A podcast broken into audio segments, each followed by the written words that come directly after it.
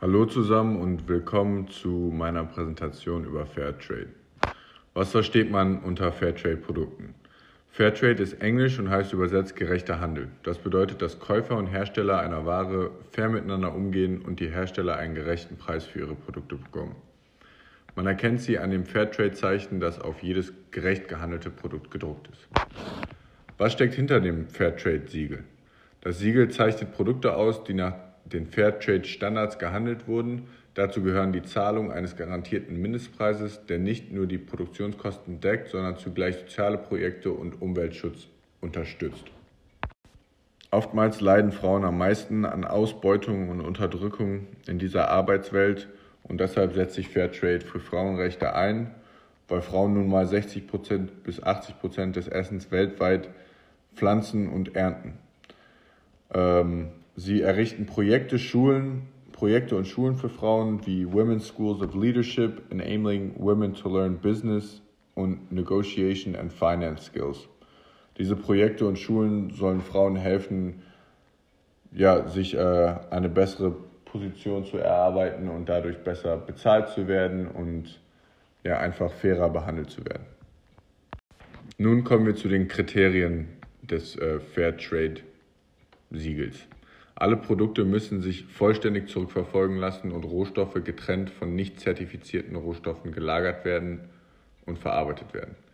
Die weiteren Kriterien für das Fairtrade-Siegel erstrecken sich auf soziale, ökologische und ökonomische Aspekte entlang der Lieferkette. Soziale Kriterien sind zum Beispiel Fairtrade achtet auf die Organisation in demokratischen Gemeinschaften und die Förderung gewerkschaftlicher Organisationen. Zwangs- und Kinderarbeit sowie Diskriminierung sind verboten. Verboten sind auch Tests, die Diskriminierung hervorrufen könnten, wie zum Beispiel HIV-Tests und Schwangerschaftstests. Produzenten und Produzentinnen sollen ihren Angestellten über Arbeitsrechte unterrichten und Arbeitsverträge aushandeln. Angestellte haben Zugang zu Trinkwasser und medizinischer Versorgung. Ökologische Kriterien. Fairtrade fordert einen umweltschonenden Anbau, den Schutz der Biodiversität sowie eine nachhaltige Energie- und Wassernutzung und Müllvermeidung. Gefährliche Pestizide gemäß einer eigenen roten Liste, die die erstellt haben, sowie gentechnisch verändertes Saatgut sind verboten.